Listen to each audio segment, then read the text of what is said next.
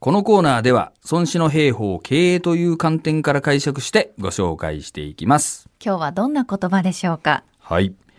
今日はですね、緊急事態宣言がね、何度も出されたりとか、はい。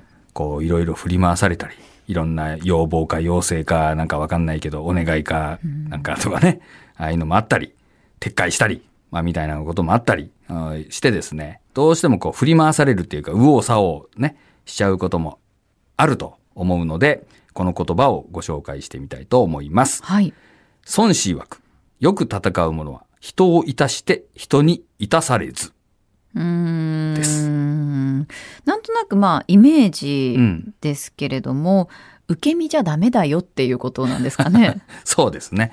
あのーよく戦う者っていうのは、まあ、優れた将軍というかね、戦う人は、えー人をですね、こちらの意図通りに動かすけど、人にはそういうふうにこう、ね、動かさ、右往左往しないというか、えー動かされないぞと、いいようにはやられないよと、まあ、いうことなんですね。ええまあ、それで聞いたらそれ当たり前じゃねえかって話になるんだけど、まあ、そういう戦いが、そういう準備うん。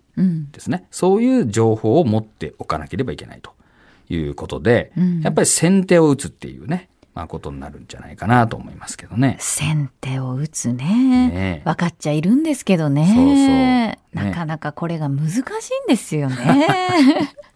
やっぱりね。はい。はい。まあ、これをこうね、あのー考えていくと、やはり先を見通すというか、まあ、1ヶ月後、2ヶ月後だけじゃなくて、半年後、3年後、5年後、10年後、ね、20年後、まあ、みたいなことを考えて、まあ、事前に手を打っていくみたいなことですよね。そうなんですよ。はい今見えている結果に対しても、うん先手が打てない。私今あの大学院通っていて、はいはい今もう本当に課題がピークなんですよ。もう最後は夏休み前の。で、全部締め切りとか分かってるんですよ。大体この辺りに最終課題の締め切りあるんだろうなって分かってるんですけど、うん。結果が見えてるのに、うん。徹夜っていうそういう感じになるんですよね。それはいけませんねいけませんね。はい経営者には向いてないですね。はい。どうかわかりませんが。はい、やっぱり先手を打ってね、うんあの、事前に手を打っていくっていうのが、そのフィードフォワード経営的にはですね、はい。いいわけなんですよね。ええ普通はそのフィードバックでね、えー制御して、やっぱ遅れたから取り戻すとかいうことになるんですけども、遅れそうだなと思ったら先に手を打つということですよね。うんで、それによってまあ余裕を持って動くことができるんで、まあ人をいたしていって、人にはいたされないと。まあこういうことになりますよね。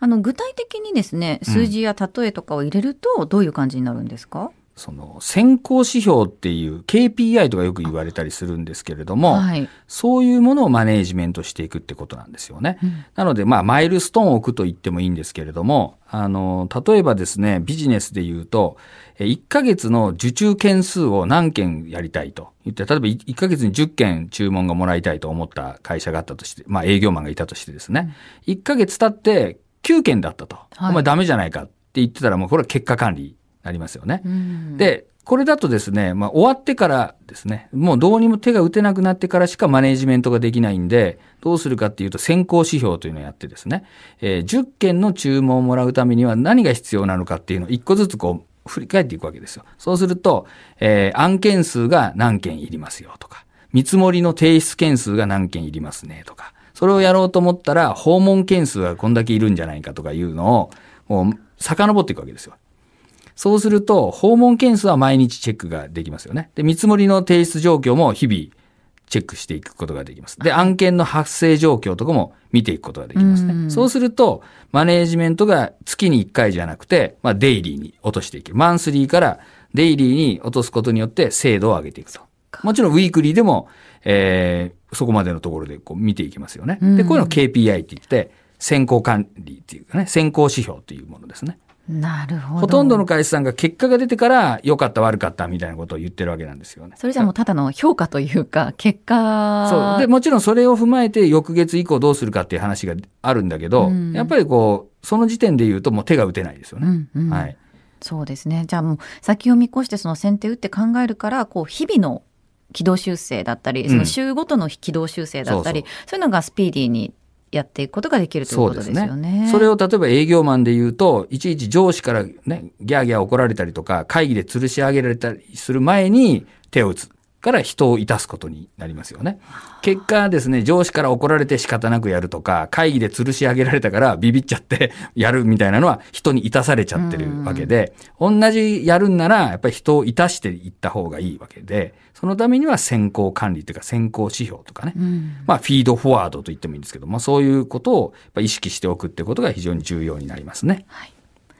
孫子の言葉、繰り返しておきます。孫子曰く、よく戦う者は人をいたして人にいたされず。まあ、あのコロナのね、問題も、こう、人をいたしてね、いたされずという形に持っていければと思いますね。はい。